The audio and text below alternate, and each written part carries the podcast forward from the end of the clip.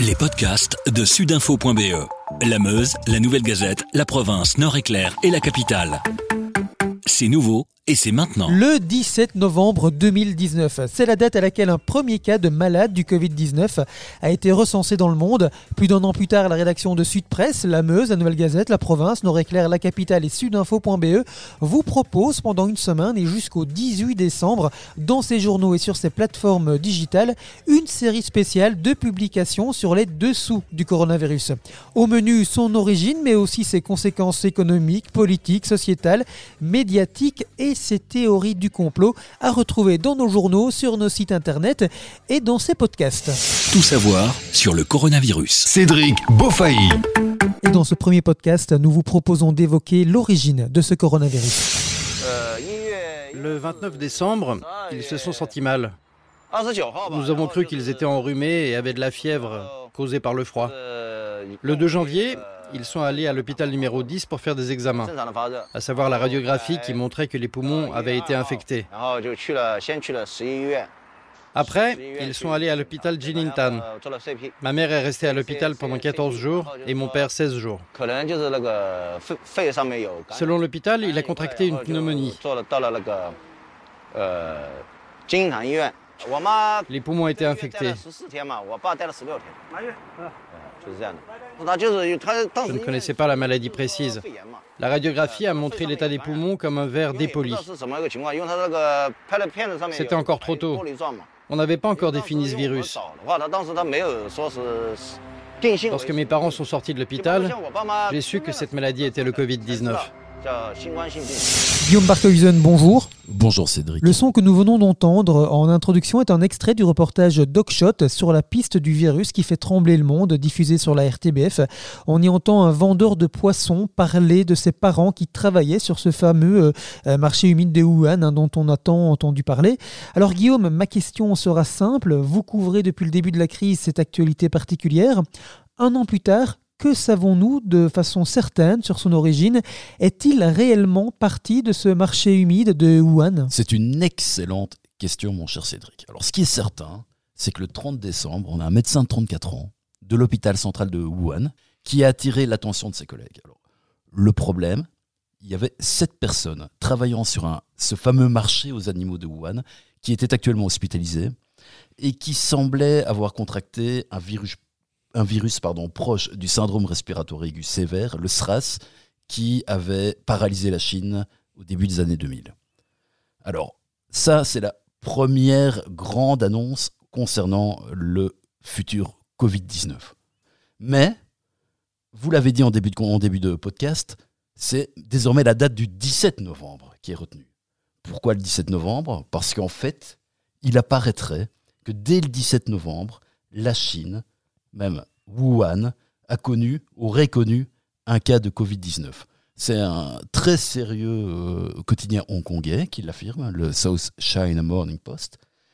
Et ils ont eu accès en, mars-avril à des documents euh, du gouvernement, des documents confidentiels, et qui montraient que quatre hommes et cinq femmes de la province du Hubei, âgés tous entre 39 et 79 ans, avaient eu en premier ce fameux virus qui depuis s'est répandu dans la Terre entière. On a également pas mal parlé hein, il y a un an de pangolins et de chauves-souris. Pourquoi? Alors, c'est facile à la fois à comprendre et un peu compliqué. En fait, c'est une pneumonie. Cette pneumonie, c'est une maladie infectieuse, infectieuse pardon, qui est causée par un virus appartenant à la famille des coronavirus. Alors, le réservoir de, de ce virus, il est probablement animal. Même si le SARS-CoV-2 est très proche d'un virus détecté chez les chauves-souris, l'animal à l'origine de la transmission à l'homme ne peut pas être la chauve-souris parce qu'il y a des différences. Et on pense, mais pas avec certitude, plusieurs publications scientifiques suggèrent qu'il s'agit du pangolin. Le pangolin, c'est un petit mammifère qui est notamment consommé dans le sud de la Chine et euh, qui pourrait bien être impliqué comme euh, donc hôte intermédiaire entre la chauve-souris et l'homme. Et il faut le savoir, ces pangolins, visiblement, on pouvait les acheter sur ce fameux marché de Wuhan. Quand on évoque euh, son origine, on parle aussi du laxisme des euh, autorités chinoises qui auraient tenté euh, d'étouffer l'affaire à son début. écoutez cet extrait du documentaire Coronavirus Enquête aux origines du désastre réalisé par Sean Nichols. Ils ont dissimulé la vérité. En dépit des contrôles mis en place, les informations cachées au public ont provoqué la flambée de ce fléau et la propagation de la maladie. C'est le tournant de cette saga. On a perdu deux semaines, peut-être trois, à un moment où le virus venait tout juste de se développer, à un moment où on aurait pu en suivre la trace, à un moment où on aurait peut-être pu l'étudier de façon plus approfondie. Mais on a raté le coche parce qu'on s'est embourbé dans la politique relative à la diffusion d'informations et au contrôle de l'information en Chine. Alors, ce sont révélateurs.